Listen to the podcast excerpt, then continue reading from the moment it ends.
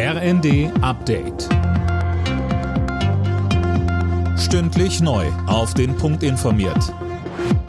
Ich bin Linda Bachmann. Guten Tag. Das 49-Euro-Ticket soll nun doch erst zum 1. April kommen.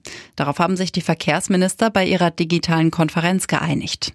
Die veranschlagten Kosten von drei Milliarden Euro wollen Bund und Länder jeweils zur Hälfte tragen. Imme Kasten. ÖPNV-Anbieter und auch die Länder befürchten deutliche Mehrkosten und die könnten dazu führen, dass Bus- oder Bahnlinien wegfallen, gerade im ländlichen Raum. Da müsste der Bund mit unterstützen. In Sachen Maskenpflicht im Bus und Bahn gab es übrigens keine Einigung. Einige Länder wollen die ja so schnell wie möglich loswerden. Allerdings, die Mehrheit gestern war für eine bundeseinheitliche Lösung. Die Verkehrsminister haben das Thema dann weitergeschoben an die Länderchefs und die Gesundheitsminister. Die beraten in der kommenden Woche.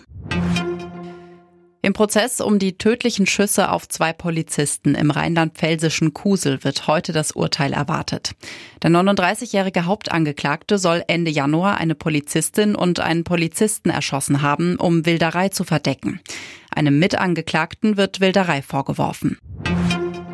Auf ihrer Herbstkonferenz wollen die Innenminister von Bund und Ländern ab heute unter anderem darüber sprechen, wie mit den Mitgliedern der sogenannten letzten Generation weiter umgegangen wird. In Bayern kommen sie in Vorbeugehaft, wenn sie Straftaten ankündigen.